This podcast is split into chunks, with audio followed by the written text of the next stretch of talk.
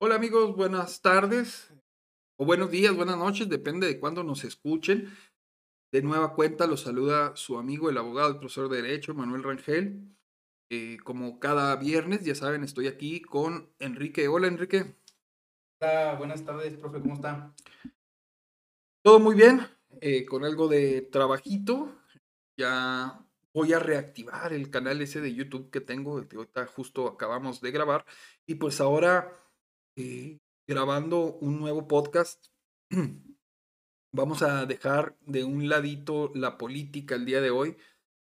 Eh, y eso que hay mucho de dónde cortar, hay mucho que platicar al respecto de, estas cuestiones, pero me gustaría a mí darle un poquito más de, variedad, de platicar de otras cosas. y bueno, como los ustedes que me escuchan saben, eh, somos, somos abogados, yo en particular soy profesor de derecho y este, pues me toca a mí ver a los jóvenes cuando están estudiando derecho y, y, me empieza a preocupar una situación. A ver, a ver, tú qué nos puedes comentar al respecto, Enrique. Me preocupa a mí la situación de que salen de la universidad y luego se enfrentan a una, a una realidad que casi no hay, no hay trabajo, no, no hay chamba para, para ustedes los abogados. A ver, tú, tú Enrique, que, que recién te acabas de graduar hace que un par de años más o menos, ¿qué, ¿qué nos puedes platicar de esto? Pues es una cuestión que se vino a grabar con, con, la, con la pandemia esta de coronavirus. Si bien es cierto, nunca es fácil, pero yo creo que, que no es que me esté victimizando ni que victimice a nadie, pero pues sí, sí se complicó más esta situación con la cuestión de pandemia. Ahora, ¿para qué estamos hablando de esto? Van a decir que Mosco les picó a estos dos. Pues véanlo como un consejo. Si tienen algún amiguito, algún hermano, familiar, lo que sea, que esté a punto de terminar su carrera universitaria, no necesariamente que haya estudiado Derecho, pues compártanles este capítulo para que lo escuchen para que escuchen los consejos de, de su servidor. Y pues más que nada, amigos, es lo que les puedo decir. Primero que hay que hacer es no atrasarse con los trámites, que tramitar todos sus requisitos lo más pronto que pueda, porque a veces la cédula no es, no, no la necesitas para ciertos trabajos, a veces sí, pero siempre es mejor tener todos los con el título. Ahora, cuando uno va por primera vez a tramitar el título, que ahora todo es por citas, obviamente, eh, al menos en, en la institución donde yo estudié, pues ahí te dicen que mientras te, te, tienen ellos listo tu título, se tarda un mes o un par de meses, no sé ahorita cómo esté esa situación, mientras tú tramites la, la firma electrónica o la e. Es esta e. firma, pues a grandes rasgos es un trámite que tienes que hacer en de administración tributaria. Este porque es importante. Este no lo necesitas para el título como tal, pero sí para que tengas tu cédula federal.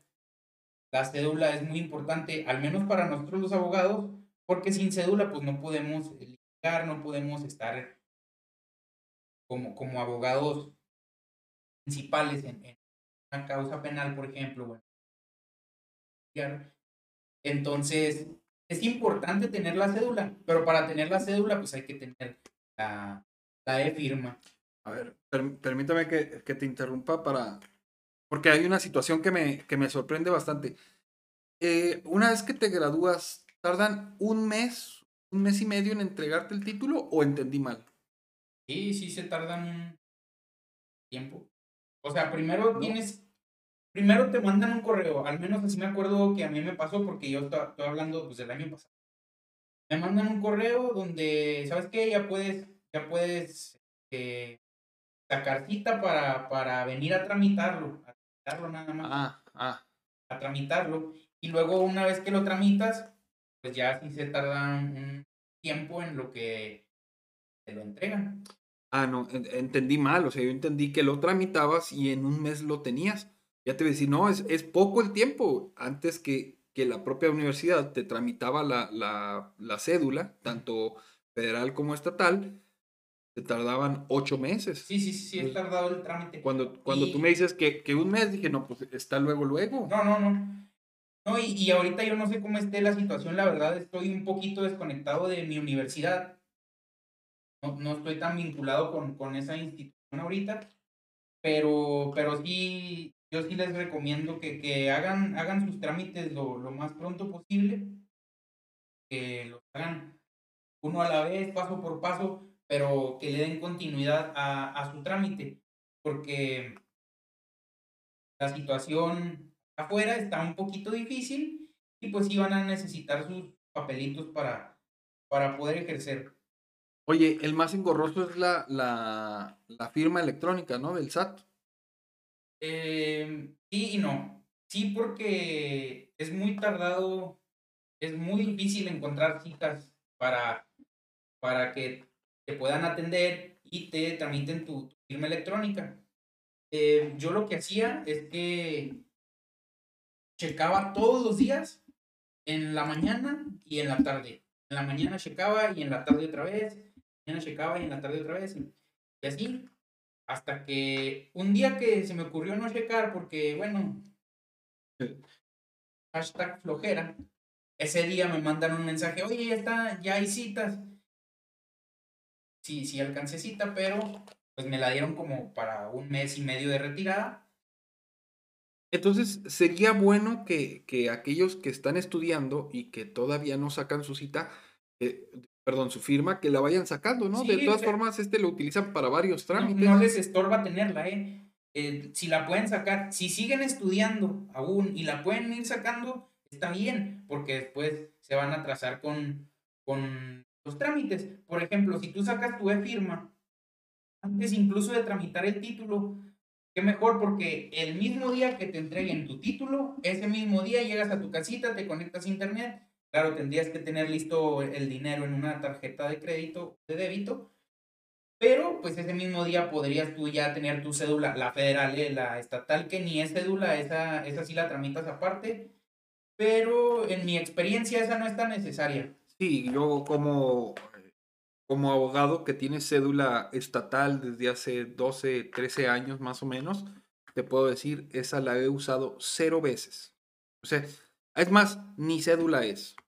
Así es. La, que interesa co- como abogado es la cédula conocida como cédula federal, que es, la cédula que hay, es la que tiene efectos de patente para que tú puedas ejercer tu profesión. Aunado a ello, eh, la ley de amparo, el Código Nacional de Procedimientos Penales, el Código de Pro- Pro- Procedimientos Civiles, el Código de Comercio, el Código, eh, el Código de Procedimientos Familiares, la ley del trabajo, la ley federal del trabajo, todas te exigen cédula y con cédula se refieren a cédula federal. Entonces, la verdad, yo le soy sincero, no sé para qué sirve la cédula estatal. Yo me imagino que aquellos que trabajan para el gobierno de- del estado han de necesitar su cédula estatal. Eh, más de allá no, no sé, no sé mucho. Bueno, recordemos que estamos eh, dirigiéndonos también a, a estudiantes de, de- otras carreras. No sé si en otras carreras les, pidan tener las dos, por ejemplo, en medicina o, una cosa así, pero eh, en derecho al menos no les va a servir de mucho la estatal. Yo sí les recomiendo que la tengan, tampoco les estorba, pero este, la federal como, como requisito mínimo sí ténganla. Y bueno, para quitarnos esta duda de las fechas, les voy a decir más o menos cómo estuvo mi proceso. Em, yo egreso de la universidad en noviembre del 2019. Este, el trámite de mi título lo hice por ahí de febrero, me parece, de- del 2020. O marzo, creo que marzo. Por ahí eh, después saqué la, la de firma. Y ya el, el, el título me llegó como en, ¿qué sería? Como en agosto de, del 2020, o sea, sí, va, sí se tarda. No sé ahorita si se más. Y además no sé si están más saturadas las citas en la universidad. Y claro, todo dependiendo de, del sistema, del procedimiento que cada universidad tenga para... Les hablo desde, desde mi experiencia, pues en donde yo estudié. ¿Saben dónde? Pues es en la Autónoma de Ciudad Juárez. Este, pero sí, e, esa es mi recomendación y le ganas. Una vez que sales, pues es, es difícil acá afuera, pero eh, siempre va a haber alguien que, que te pueda echar la mano. Eh, algún lugar vas a encontrar en algún despacho si vas a ser abogado. Es de otra carrera, pues ya dependerá de lo que estudiaste, eh, será la manera en la que te tengas que mover. Pero eh, esto, es, esto es un consejo que yo les doy y que yo no apliqué en, en, mi, en mi carrera profesional. Trabajen, si pueden, desde que están estudiando. Yo, yo no lo hice, al menos no trabajé en, en una cuestión jurídica o, o hacía, pero yo les recomiendo que lo hagan porque una vez que se gradúan, pues ustedes ya, ya saben moverse en juzgados, por ejemplo, tienen la idea de, de qué es un oficio, de qué es este, pues cierto tipo de conceptos que, que se manejan entre abogados. Yo afortunadamente tampoco salí en ceros de la escuela porque pues el servicio social a veces sí, sí te ayuda para ciertas cuestiones en cuanto a tu experiencia. Entonces, a mí el servicio social por lo menos me sirvió para, para saber dónde estaba cada juzgado. Encuentran juzgados, civiles y familiares. Em, a veces hasta, hasta presentar un escrito, si no tienes la mínima experiencia, pues dices, ¿qué significa presentar un escrito? O sea, ¿lo tengo que exponer o cómo? Pero pues no, o sea, ya, ya viendo cómo está la situación, cómo es esto, pues te das cuenta que nada más es eh, lo que tienes que hacer, pues es entregar un, escrito. Eh, en un lugar determinado. Sí, en un lugar determinado, en un juzgado, por ejemplo, y que se hayan de recibido, etcétera, etcétera. Es un ejemplo nada más que les doy y me estoy especializando mucho en, en, mi carrera ahorita. Bueno. Eh, en, este podcast, siendo que habíamos dicho que, que, habíamos hablar de, que íbamos a hablar de, de todas las carreras. Pero bueno, es, es un ejemplo. Tendrán que perdonarnos porque finalmente los dos somos abogados y, y es lo que conocemos. Pero fíjate, respecto de una cosa que mencionabas ahorita y que yo ya me he fijado, sucede mucho y, y sucede en todas las carreras, ¿eh? eh se gradúan y, y, luego quieren encontrar trabajo. Con, esto es en relación a lo que decías de vayan trabajando de una, de una vez. Yo sí les doy ese consejo a, a, a mis estudiantes porque se gradúan y luego ven en el periódico o en los anuncios de Facebook, etcétera, solicito recién egresado con tres años de experiencia. Dicen, oye, es una, una contradicción en sí mismo que pidan a alguien que acaba de, salir y que al mismo, al mismo tiempo tenga tres años de experiencia. Y yo sinceramente pienso, no es una contradicción si tú empiezas a trabajar tres años antes de, que, de salir de la escuela, cuando salgas de la escuela vas a ser un recién egresado con tres años de experiencia. Eh, por ahí yo veía un video, ¿no? Que decía, un, académico famoso decía, no, pues es que la práctica no es tan importante, meter un escrito lo haces en, en, en, lo aprendes en cinco minutos yendo a los juzgados. No vamos a decir nombres, pero tiene un centro de estudios. Ah, exacto.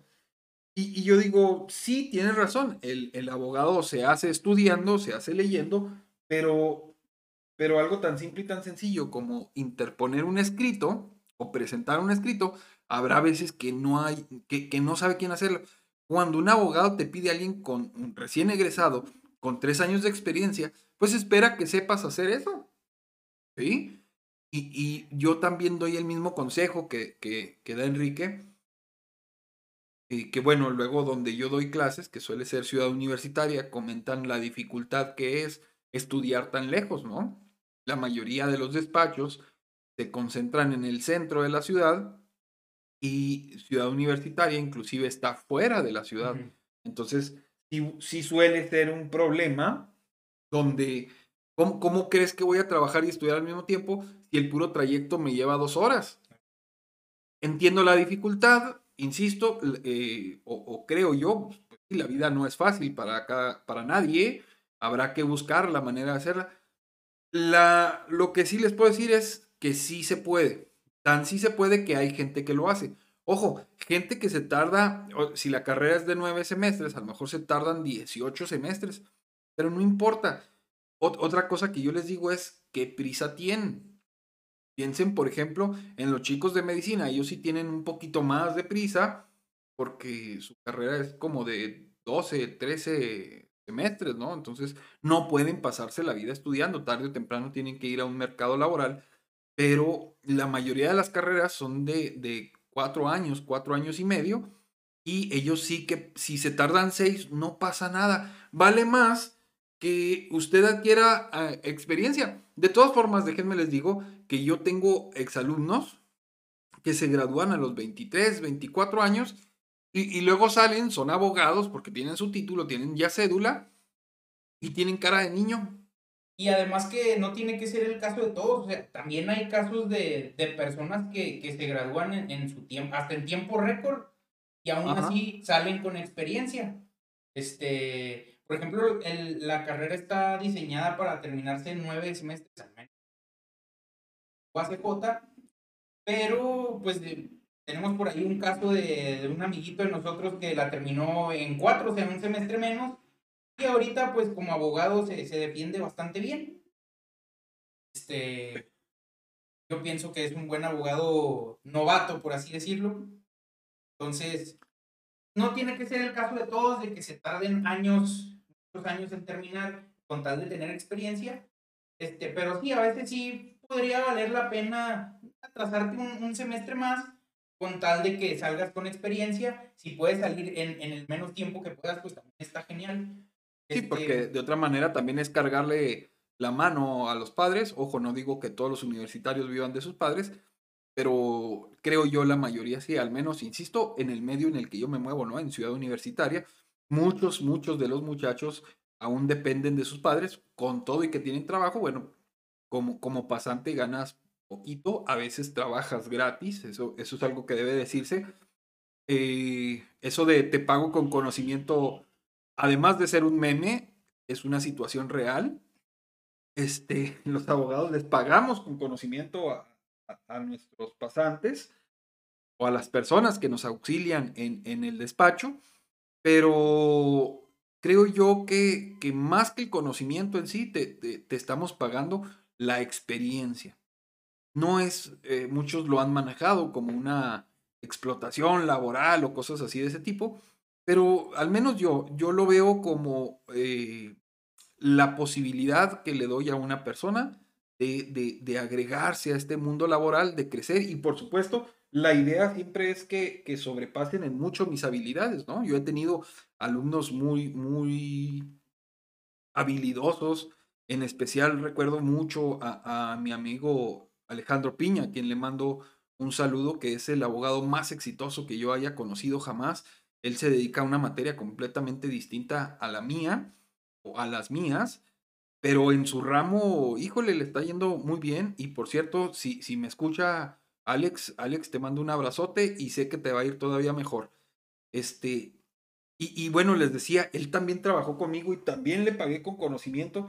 Y a pesar de que el conocimiento que le daba no, no, no era para su materia, lo aceptó, lo aceptó de, de muy buena gana y este, yo la verdad les recomiendo, eh, no, no, no tomen como una ofensa el que alguien les pague con conocimiento, con experiencia, porque a final de cuentas es algo que van a necesitar una vez que se gradúen. Bueno, eh, en otro punto, otra, otra cuestión que, aprovechando aquí el espacio, y está muy relacionado con el tema, otra cosa que quería hablar es sobre el examen de egreso. Este, Ahorita no sé si es temporada de, de gel, creo que ya no. Ya pasó, sí. Pero igual algún día vas a hacer tu gel, amigo estudiante. Este.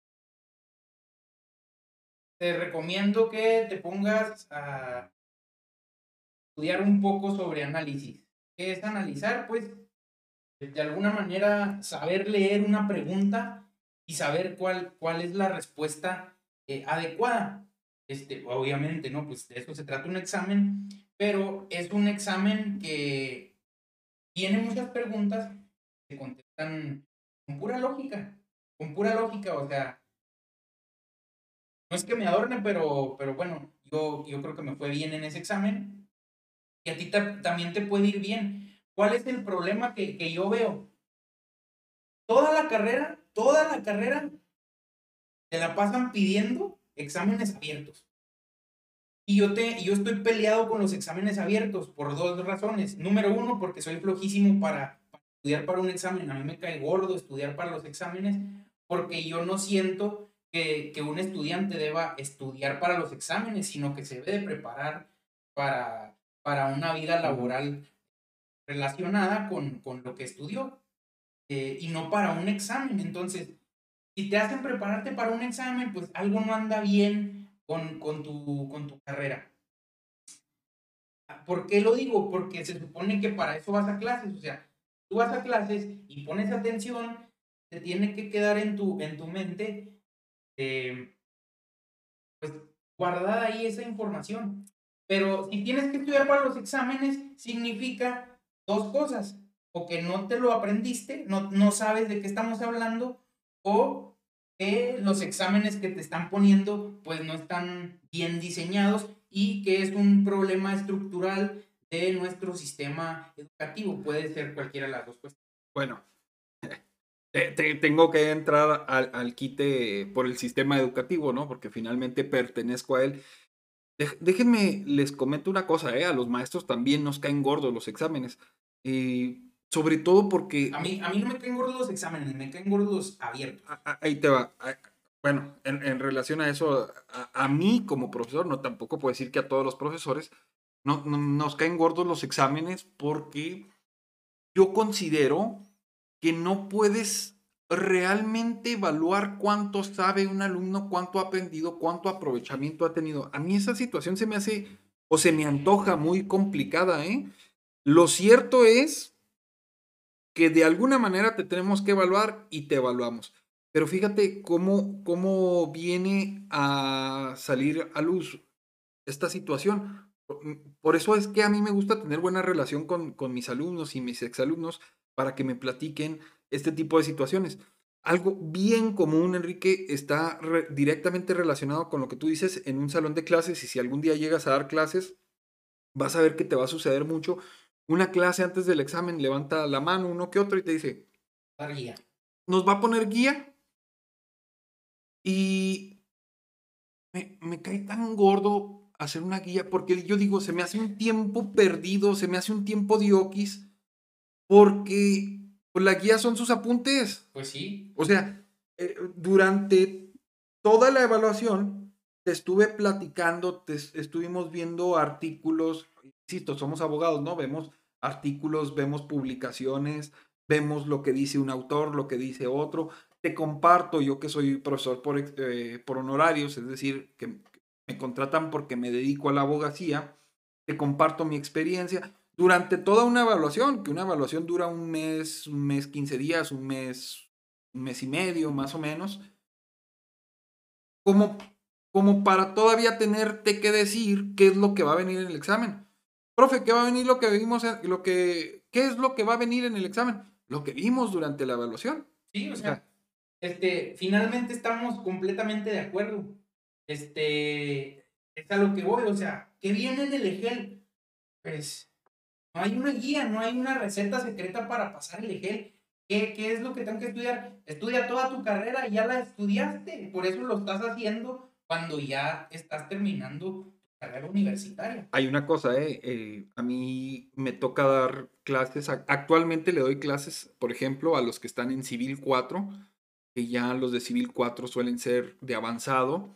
Antes les daba Procesal Civil, Procesal Civil 2, que son clases de avanzado y sí los veo al final de las carreras bien estresado. Híjole, es que este, este semestre me toca hacer el, examen general de egreso de licenciatura, el, el EGEL, y ando estresado y que tengo que ir a los cursos y que esto y que lo otro. Ah, ahorita tocamos también el tema de, Pero los cursos. Hay, hay una cosa, ¿eh? Este, la gran mayoría lo pasa.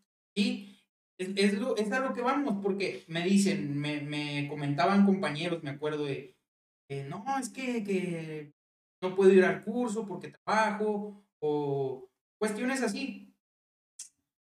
Pues es que el curso no, no es un curso que sirva como receta secreta, como les digo, para pasar el... O sea, son cursos para reforzar conocimiento, nada más para que es un poquito las telarañas de tu memoria y, tengas el recuerdo de lo que ya aprendiste en su momento este, en una clase. Ahora, ¿por qué hablaba yo de los, de los, de los exámenes abiertos y por qué yo siempre he estado peleado con ellos? Porque un examen abierto te hace aprenderte los conceptos de memoria. Y, y, la vida, ni la carrera de derecho, ni yo pienso que ninguna carrera se trata de aprenderse cosas de memoria, sino de saber analizar y saber responder una interrogante. Entonces, cuando tú, porque esto tenemos culpa a los alumnos, a veces cuando nos dicen, a ver, ¿la quieren de verdadero y falso o quieren este examen abierto? Y a mí me caía muy gordo que pidieran el abierto porque yo les digo, soy muy flojo para aprenderme conceptos, la verdad. O sea, digo, este, sin pudor alguno, no me gusta, me, me cae muy mal hacer eso. Y, y, yo prefería los exámenes de opción múltiple o de, o de verdadero y falso, qué sé yo. ¿Por qué? Por dos cosas. Porque no me gusta estudiar conceptos y aprendérmelos de memoria y porque me parece que son exámenes que se prestan más al análisis que por ejemplo a veces, a veces dudas entre, entre la A y la C, por ejemplo, ya tú dices, esta la descarto porque por, por alguna opción. Sí, por alguna. Esta también la descarto, entonces me, me quedo entre dos. Pues ya ahí la piensas un poquito más. Estás enfrentándote al examen en el momento, como igual te vas a enfrentar al EGEL en el momento. Pero cuando tú pides los exámenes abiertos, y el profe te hace caso y te los pone abiertos, pues tú estudias los conceptos, te los aprendes de memoria, tú sales de tu casita, ya llevas el examen pasado, ya lo ibas pasado, nada más es vaciar esa información en tu hojita y eh, sí te lo aprendiste, pero no sabes ni qué significa lo que te aprendiste de memoria. Por eso yo siempre he estado peleado con los exámenes abiertos y es por eso que muchos sí andan abanicando eh, en el eje es bien curioso porque en el EGEL yo he visto, insisto, que la mayoría lo pasan, o sea, la gran mayoría. Y he visto alumnos que yo digo, son brillantes y van a ser brillantes abogados y luego reprueban el EGEL. Entonces es, es curioso cómo, cómo funciona de repente. Evidentemente las cuestiones de los exámenes es complicado, a veces, no sé, me ha tocado ver personas que, que son buenos estudiantes, que, que, no solamente se aprenden de memoria las cosas, sino que las comprenden, las entienden, son capaces de analizarlo y de resolver una situación. Pero el día del examen andaba estresado, el día del examen eh, se le murió el perrito, mil cosas te pudieron haber sucedido y, haber, eh, y fallar a la hora de hacer tu examen. Un consejo que yo les doy, insisto, como profesor, no recién egresado, yo egresé hace mucho, es eh, vete tranquilo a tu examen, no pasa nada. Toma en cuenta lo siguiente, si lo repruebas, puedes volver a hacerlo y Así es, este, en el consejo que te yo, ve tranquilo, ve bastante tiempo de haber dormido, o sea, duerme bien la noche antes de, de hacerlo, este, come bien también.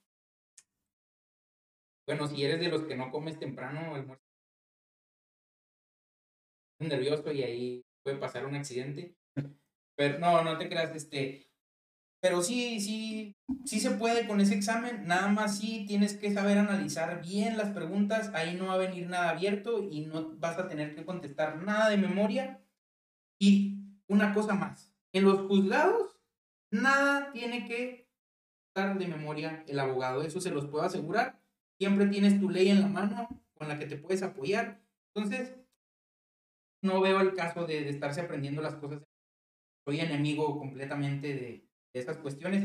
Y bueno, este, no sé, profe, si aquí ya le quiera dar fin al podcast. Sí, vamos a terminar nuestro podcast del día de hoy. Les agradecemos a todos los que nos han escuchado, los que hayan llegado hasta este punto. Eh, les recuerdo con, con vehemencia que se suscriban a este podcast donde quiera que ustedes lo estén escuchando. Estamos en iTunes y estamos en, en Spotify. También los invitamos a visitar el diferente contenido que tenemos, tanto el licenciado Enrique como yo. Y no me queda más que despedirme de todos ustedes. Insisto, agradezco mucho el que nos hayan escuchado y nos vemos pronto.